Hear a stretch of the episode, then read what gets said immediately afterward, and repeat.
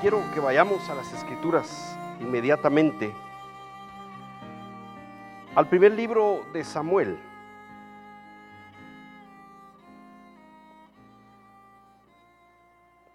Últimamente mi,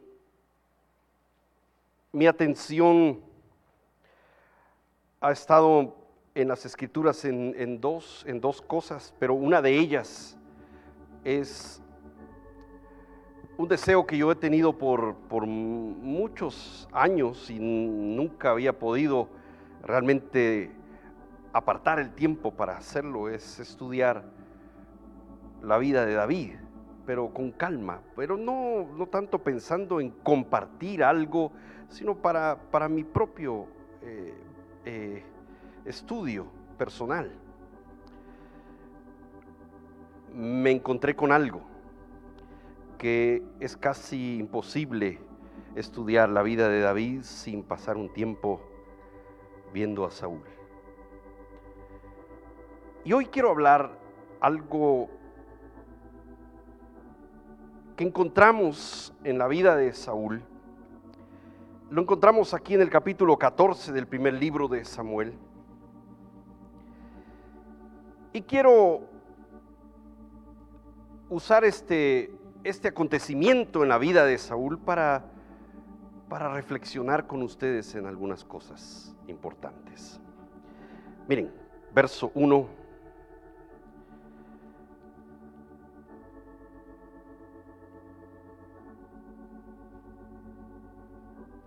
Aconteció un día que Jonatán, hijo de Saúl, dijo a su criado que le traía las armas. Ven y pasemos a la guarnición de los filisteos, que está de aquel lado. Y no lo hizo saber a su padre. Y Saúl se hallaba al extremo de Gabaá, debajo de un granado que hay en Migrón y la gente que estaba con él era como 600 hombres. Solo esos dos versículos.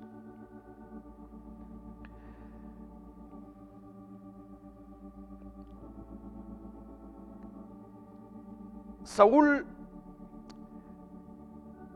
está enfrentando en esta etapa de su vida una amenaza enorme.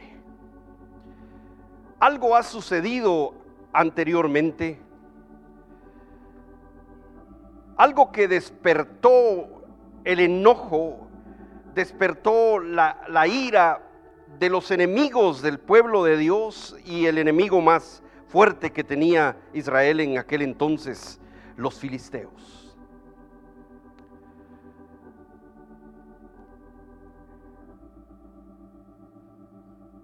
Se había desatado un conflicto con los filisteos. Los filisteos con un ejército enorme, con un ejército grande. Y, no sé si ustedes han, visto esto, hermanos, a, veces cuando uno lee las cifras en la escritura, uno, se pone a pensar, ¿de dónde salía en aquel tiempo tanta gente, verdad? y, unas cifras, unas cantidades, pero grandes. Y así cuando uno lee el ejército de los filisteos que venía en contra de Israel, eh, el solo leerlo da miedo, hermanos. Imagínense cómo debía de haber estado Saúl. Y lo que Saúl hace es hacer algo que no había hecho cuando debía de haberlo hecho. ¿Cuántos de ustedes examinan su propia vida y reconocen a veces que reaccionan tarde? El Señor habla algo. El Señor les dice algo a ustedes. Pero en ese momento como que no hay una reacción, sino hasta después. Oh, hermanos, si alguien aquí levantara la mano como respuesta y no estoy pidiendo que la levanten porque no queremos que nadie sea avergonzado, ¿verdad? Pero si alguien levantara la mano, yo levantaría con esa persona mi propia mano porque es un problema que tiene nuestra carne, ¿se han dado cuenta, hermanos? Reaccionar tarde. Él debía, según las instrucciones que Samuel le dio muy al principio, cuando él recibió las instrucciones del profeta Samuel, cuando él supo que él había sido escogido para ser el rey, dentro de las instrucciones que Samuel le había dado, es, vamos a encontrarnos en Gilgal. Mira, te van a acontecer a ti este mismo día algunas cosas eh, van a, va a sucederte esto. Vas a encontrar a una persona que te va a decir que eh, esos animalitos que andas buscando, ya no te preocupes porque ya aparecieron.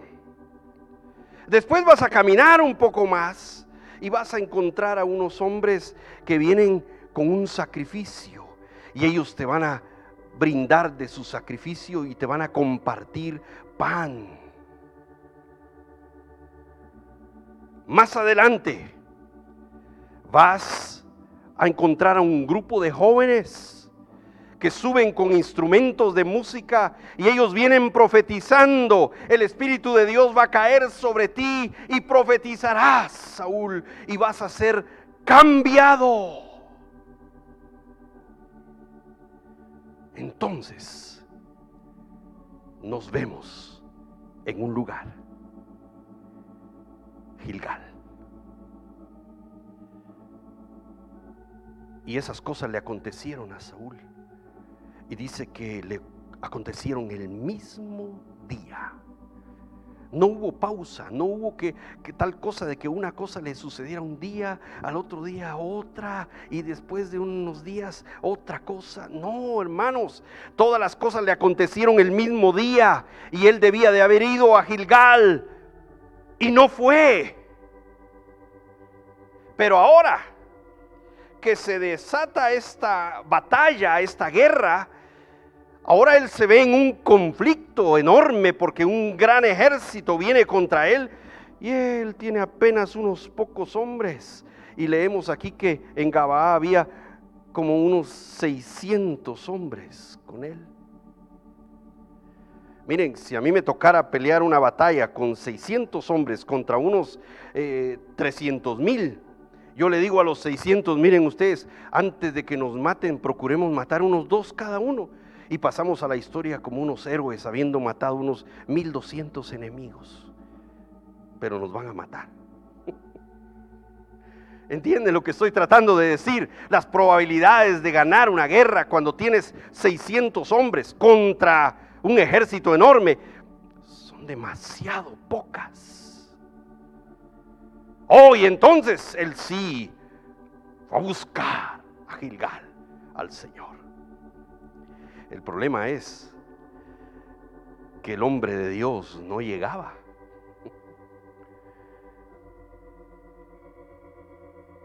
Y empieza el ejército a llenarse de temor. Y, comprendamos, hermanos, ¿quién no se va a llenar de temor viendo que somos unos pocos y viene un ejército enorme contra nosotros.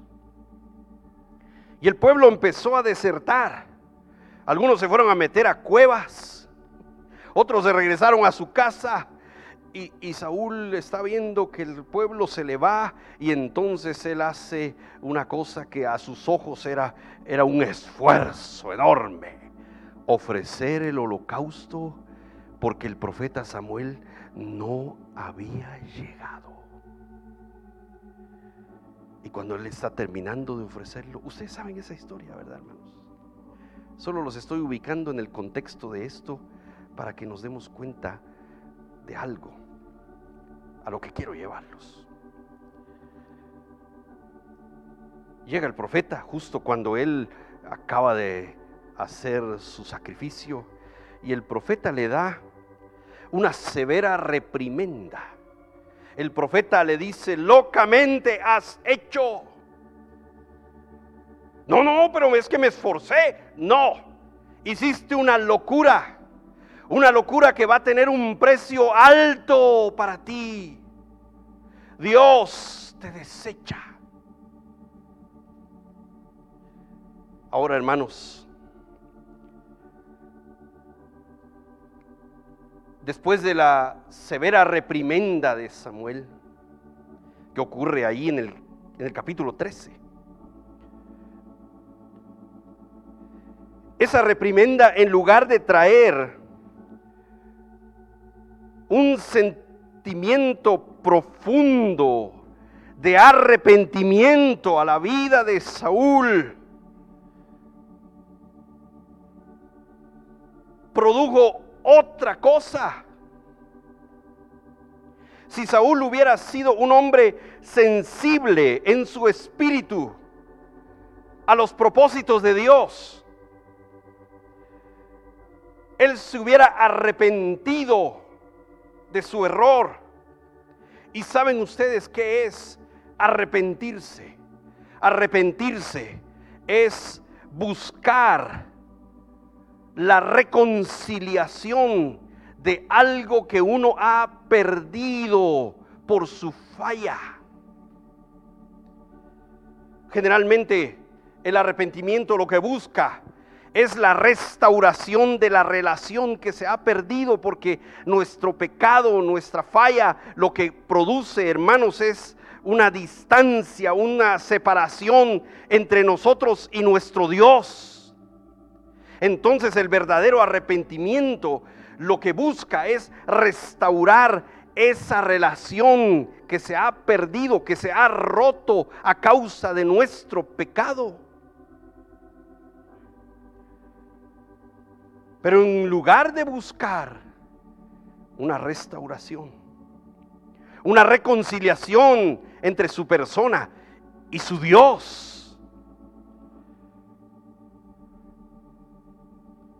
encontramos a Saúl en Gabá.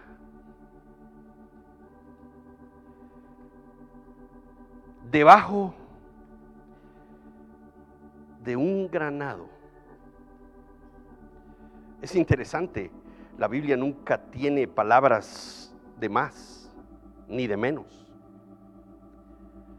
¿Por qué se nos describe a nosotros que en esta circunstancia tan difícil encontramos a Saúl en Gabaa debajo de un granado? Él optó pasar el tiempo sentado debajo de un granado en su pueblo natal, en Gabaa.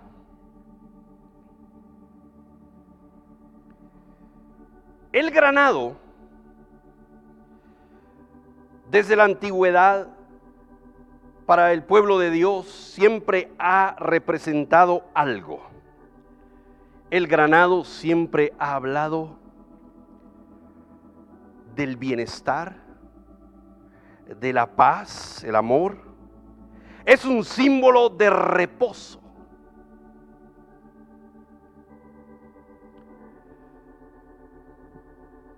El vino de Granada era una bebida fuerte, mucho más fuerte que cualquiera de las bebidas hechas de la uva. El vino del granado embotaba los sentidos y desequilibraba la mente. Lo que yo quiero ver con ustedes es una característica que tiene nuestra carne, hermanos. Porque a quién representa Saúl sino a la carne. Ustedes lo saben bien. Una característica que tiene nuestra carne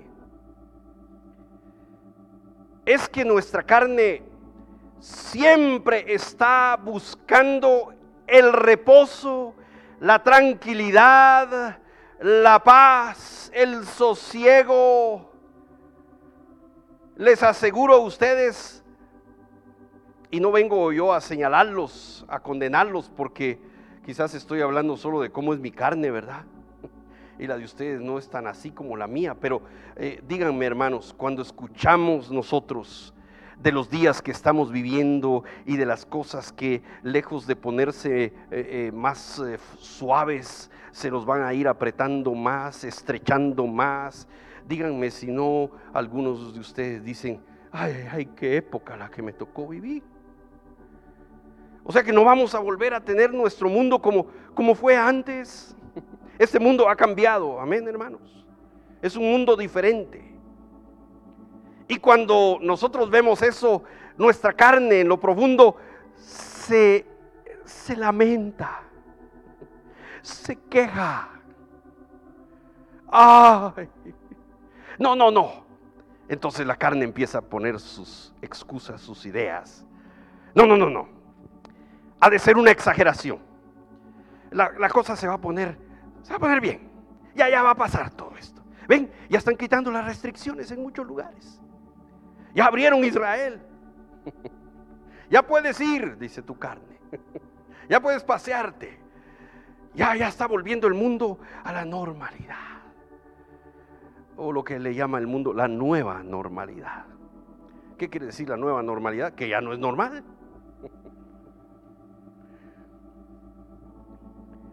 No, no. Todavía ha de faltar bastante. Todavía no suceden las cosas que, los profetas anunciaron.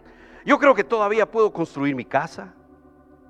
Creo que todavía puedo eh, comprarme el carro que he soñado comprarme por tantos años, por el que he estado ahorrando y ahorrando y echándole ahí al, cochinito uno que otro eh, ingreso para irlo engordando y al fin tener el carro que yo quise. o nuestros jóvenes, ¿verdad? Quiero casarme. No, Señor, todavía no vengas. Señor, no vengas porque no me he casado. Oh, hermanos, no es así nuestra carne. No, nuestra carne nos trata de engañar y nos llama, siéntate debajo del granado. La guerra viene. El enemigo está ahí en la fortaleza. Miren, los filisteos habían puesto una, una guarnición ahí cerca. La batalla estaba ahí, hermanos, era, era visible el enemigo, no era, no era algo imaginario. Ahí estaba el enemigo a la vista. La batalla estaba por empezar, pero Saúl está debajo de un granado, cómodo sentado a la sombra de un granado. Tu carne no te invita a que busques la comodidad y que dejes de aturdirte con pensamientos negativos de que estas cosas se van a ir poniendo más y más difíciles.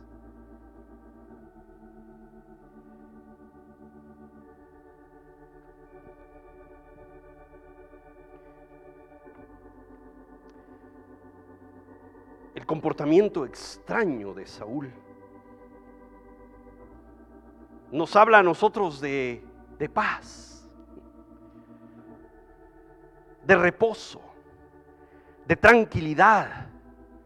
Esa paz, ese reposo, esa tranquilidad que la carne siempre está anhelando, esa paz, reposo y tranquilidad que la carne siempre está buscando.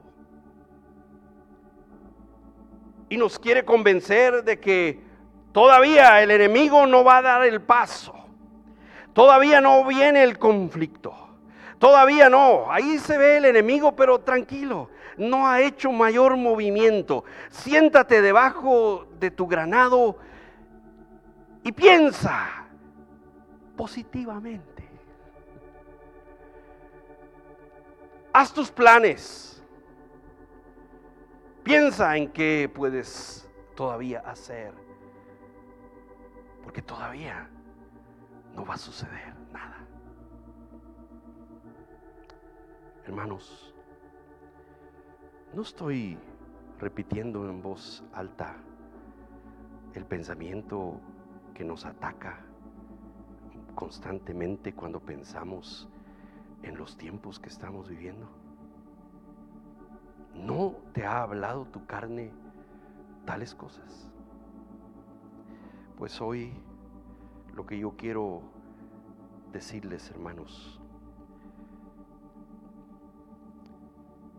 es alerta. Alerta porque hay cosas que tú debes estar vigilando. Y tu carne te quiere invitar a que vayas a sentarte debajo del granado y que pienses que todavía no. Y cuando reacciones, quizás sea demasiado tarde. Hay cosas. De aquí en adelante, déjenme usar unos minutos para hablarles de cosas prácticas que nosotros debemos estar vigilando en este tiempo tan difícil. Miren, de una forma práctica, eh, ¿qué es vigilar? Bueno, vigilar es ejercitar mis sentidos para reconocer las cosas que podrían dañar aquello que Dios me ha confiado. ¿Ok? Ejercitar mis sentidos para reconocer aquellas cosas que podrían hacerle daño a lo que Dios me ha confiado. Aquellas cosas por las cuales yo voy a tener que darle cuenta a Dios, porque Él me las ha confiado y, hay cosas que quieren destruirlo, pero, pero yo tengo que vigilar. No puedo sentarme debajo de un granado confiadamente a la sombra de mi granado y, y, y el enemigo destruyendo lo que Dios me ha confiado. Y cuando yo reaccione puede ser demasiado tarde.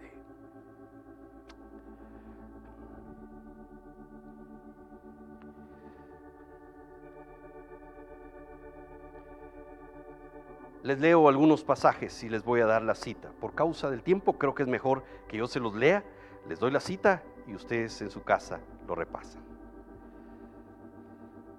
Mateo 7, verso 15 dice, guardaos de los falsos profetas que vienen a vosotros con vestidos de ovejas, pero por dentro son lobos rapaces.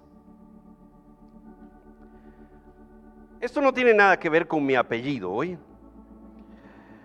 Yo soy lobo milenial. Yo puedo, dice la Biblia que eh, en el milenio el lobo habitará con el cordero. Entonces yo soy de esos lobos mileniales que puede habitar con el cordero. O por lo menos es mi anhelo, habitar con el cordero. Pero sí hay personas y se multiplican, pareciera, en estos tiempos que estamos viviendo, que vienen vestidos de ovejas y nosotros tenemos que ejercitar nuestros sentidos, hermanos, para detectar aquellas cosas que pueden hacerle daño a lo que Dios nos ha confiado. Y por eso tenemos varios sentidos. En, lo, lo, físico tenemos cinco sentidos, ¿verdad? Ustedes los aprendieron desde la escuelita. Recuerdan, la vista, el oído, el olfato, el gusto y el tacto. Esas mismas cosas tú tienes que tenerlas, pero bien ejercitadas en lo espiritual, así como las necesitas en lo, en lo físico. Porque miren, gracias al Señor por el olfato, ¿verdad? Porque uno puede estar en su casa, en el cuarto, y llega un olor. Eh, huele como como algo quemado. Dejé los frijoles en la estufa y sales corriendo y vas a encontrar ya no frijoles eh, que pensabas que iban a ser eh, cocinados, ahora son frijoles asados. Inventaste una nueva forma de hacer frijoles asados. Pero te llegó el olor y el olfato te ayudó. Gracias al Señor por el tacto, ¿verdad? Porque tú pudieras poner tu mano sobre una plancha caliente y si no sientes nada, dejar ahí tu mano. Y al rato, mm, ¿no les llega un olor a carne asada? Mm, es tu mano. Pero gracias al Señor por el tacto. Gracias al Señor por los sentidos espirituales que tú debes ejercitar. Mira, hay personas que se acercan vestidas de ovejas y puede que engañen algunos de tus sentidos, pero a otros no los van a engañar. A, tu vista puede ser que la engañen. No, hombre, se ve como oveja, ¿verdad? Y cuando te habla, el oído te dice, mmm, se oye como oveja. Me. Oh, sí, se oye como oveja. Entra el tacto, la tocas y dices, mmm, sí, esto es una oveja, tiene lana. Pero el olfato te avisa. Mm, se ve como oveja. Se le oye como oveja. Hasta se le toca como oveja. Pero aquí apesta a lobo. Esta no es una oveja. ¿Te das cuenta la importancia de ejercitar tus sentidos espirituales? Que puede ser que venga un engañador, pero dice el Señor, guárdate, vigila está atento, porque vienen personas. Y como les digo, en estos días que estamos viviendo, como que se multiplican, ¿no?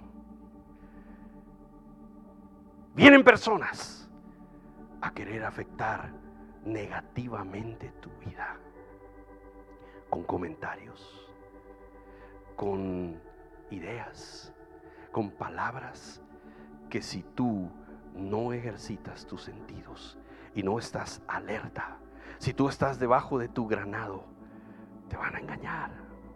Si estás haciéndole caso a tu carne cómodamente sentado, pensando en la comodidad, en la paz, en la prosperidad, ten cuidado. Te pueden engañar. Alerta, hermanos. Lucas 12 verso 1. Guardaos de la levadura de los fariseos, que es la hipocresía. ¿Saben ustedes que esa es un enemigo terrible de nuestras vidas? La hipocresía.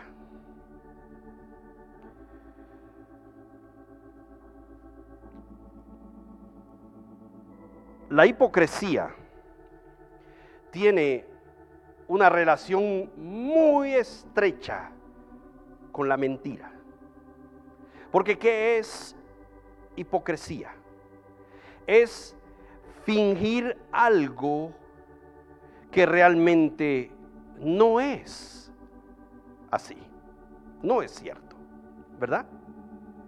Tal vez tú dices, ah, ir a ayudar a ese hermano que me pidió que lo vaya a ayudar. Ay, no, yo no, yo no tengo ganas de ayudarlo. Yo voy a ir por puro compromiso. Pero cuando ya terminas de ayudarlo y él te dice, ay hermano, ay, muy agradecido. Hermano, usted ya sabe que aquí estamos a la orden.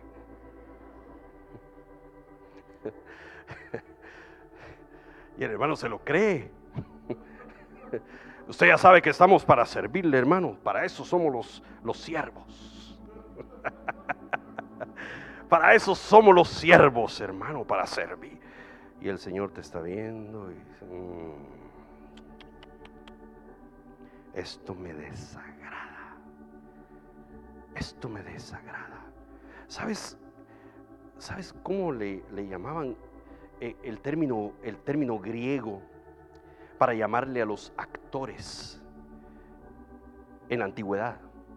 ¿Sabes cuál es el término? hipócrita. ¿Por qué? Porque viene este actor y aparece en el escenario diciendo, soy Napoleón. Pero no es Napoleón. Él solo está fingiéndose ser Napoleón, está él esforzándose por hacer ese papel y lo está actuando, pero él, no es Napoleón. Entonces el término que se usaba para llamarle a un actor era hipócrita. Fíjense.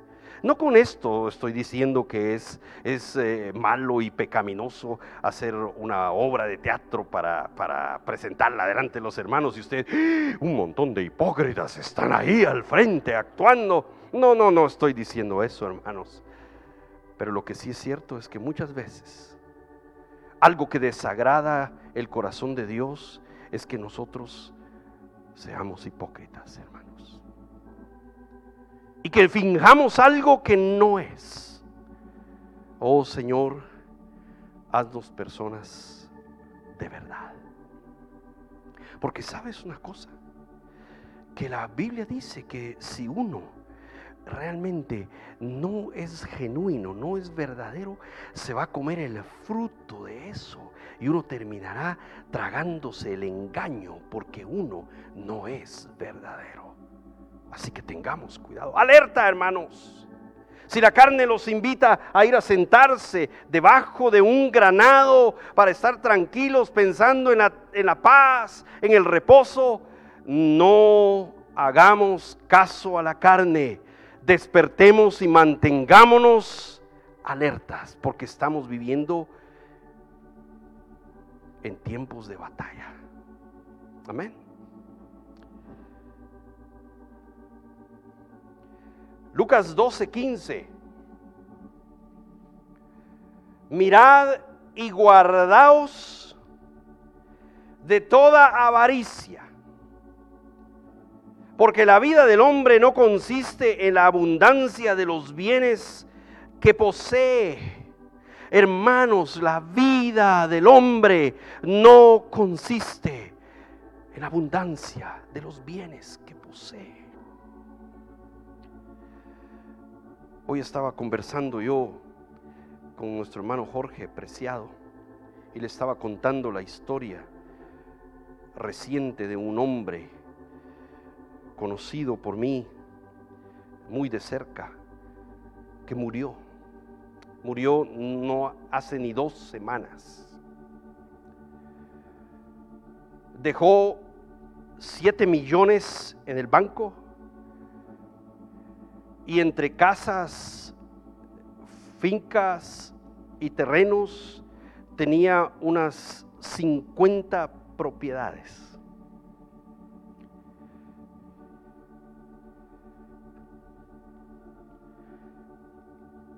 Pero murió alcohólico.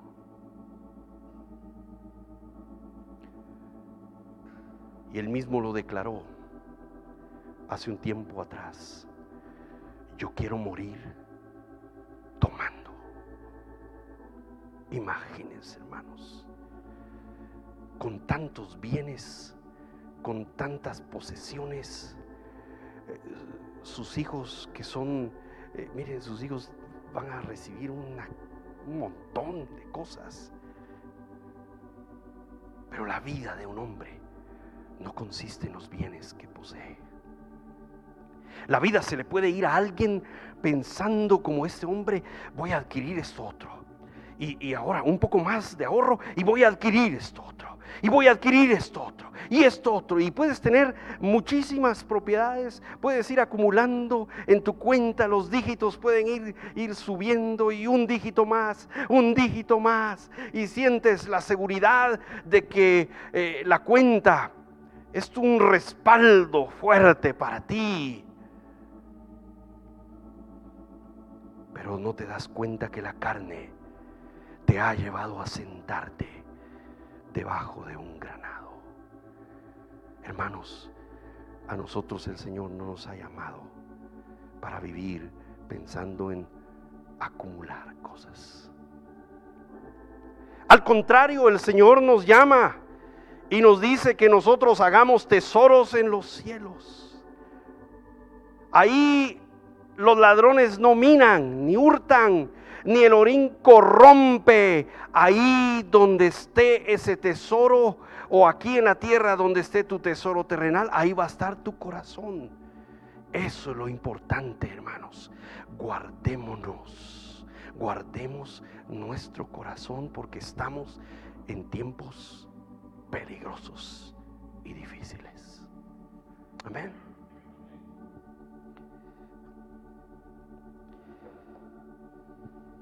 Unas dos más. Mirad que nadie os engañe por medio de filosofías y huecas sutilezas, según las tradiciones de los hombres, conforme a los rudimentos del mundo y no según Cristo. Mirad que nadie os engañe por medio de filosofías y huecas sutilezas.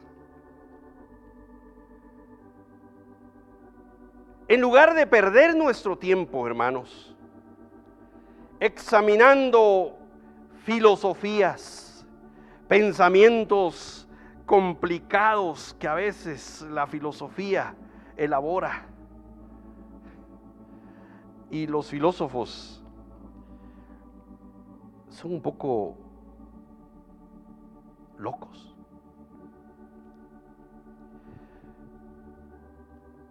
Un profesor de filosofía entró en una ocasión al salón de clase de mi hermana y el pobre filósofo ese día estaba muy impactado por la fécula del maíz.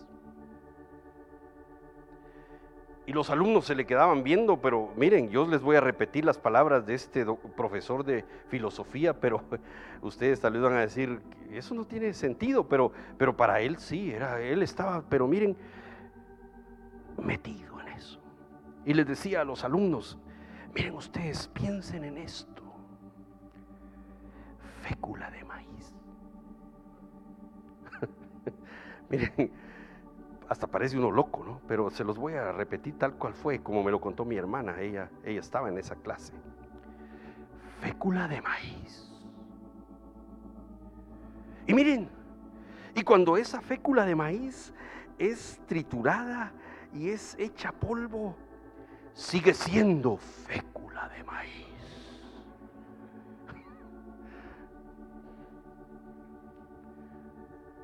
¿No les parece a ustedes, hermanos, que muchas veces perdemos nuestro tiempo meditando en cosas innecesarias. A veces hasta gastamos nuestro tiempo repasando lo que ya sabemos. Ya sabemos eh, cosas de la pandemia y seguimos repasando lo mismo. No pierdas más tu tiempo lo que ya el Señor ya te ha mostrado, lo que ya viste que está pasando a tu alrededor, ya lo entendiste, adelante, no, te quedes ahí.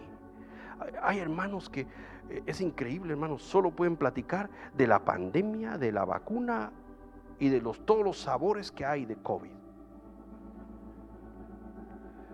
Porque cada vez sale un sabor diferente, ¿verdad? Y, que ahora salió este, y ahora este otro, y qué mentira, porque esto ya lo sabemos, mm, ya lo sabemos, pero siguen dándole vuelta. Tu tiempo es algo que tú debes de proteger. Dice el apóstol Pablo que nosotros debemos de redimir el tiempo, lo dice en Efesios 5:16 y que en lugar de pasar nosotros eh, meditando y dándole vueltas a, filosofías y huecas sutilezas, nosotros no dediquemos nuestro tiempo a eso, sino que dediquemos nuestro tiempo a lo más importante, hermanos, que es nuestra búsqueda genuina de nuestro Dios, en quien está la vida. Guardaos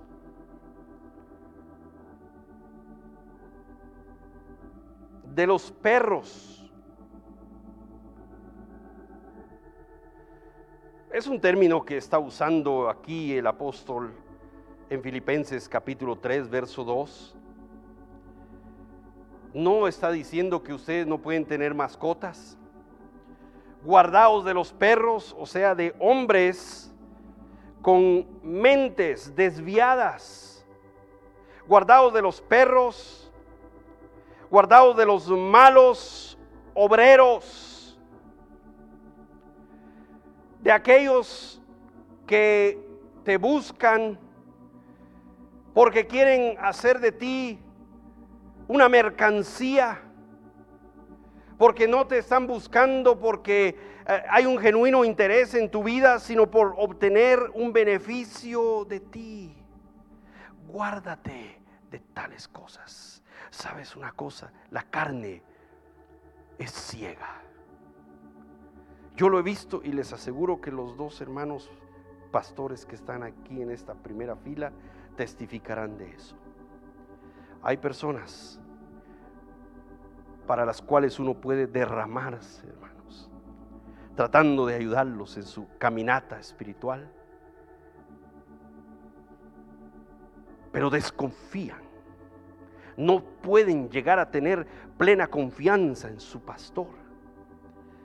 Tienen ahí en lo profundo reservado una esquinita para la desconfianza. No logran eh, tener confianza, pero viene un mal obrero, alguien que quiere aprovecharse de ellos, y ahí sí se entregan, pero de lleno. Pues ¿saben por qué? Porque la carne es ciega. La carne es ciega. Pero el Señor nos ha dado a nosotros sentidos espirituales para que los ejercitemos y que podamos detectar aquellas cosas que pueden dañar lo que el Señor nos ha confiado. Y tenemos que guardarnos, tenemos que vigilar. Miren, ¿qué cosas tú debes de proteger en estos tiempos difíciles, hermano? ¿Qué cosas debes de proteger en estos tiempos tan difíciles que estamos nosotros viviendo.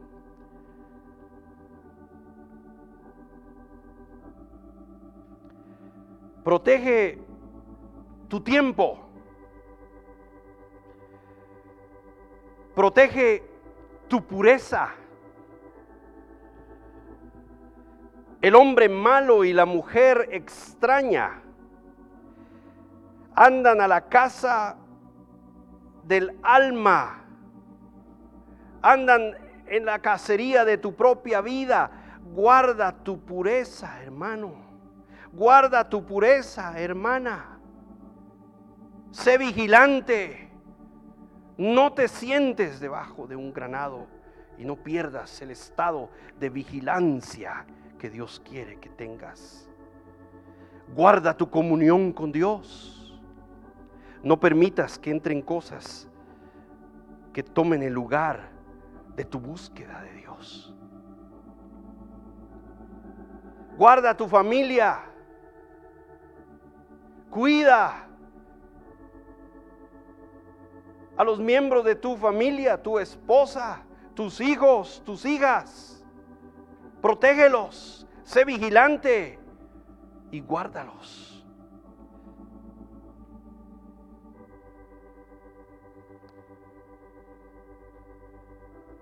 Guarda a tus amigos. Cuídalos. Amigo, hermanos, no es solamente alguien con quien nosotros vamos a pasar un buen tiempo riéndonos y divirtiéndonos. Amigos son aquellas personas que en la caminata van junto contigo y tú tienes que cuidarlos. Tienes que orar por ellos. Tienes que vigilar por sus vidas. No, hermanos, no es tiempo para irnos a sentar debajo de un granado. No es tiempo para buscar la tranquilidad, la calma y el descanso, tomar el vino de granado que embota nuestros sentidos. Es el tiempo de ejercitar los sentidos, porque la batalla está ahí, enfrente. Y en lugar de estar debajo de un granado, es tiempo de estar preparándonos para lo duro de la batalla que viene.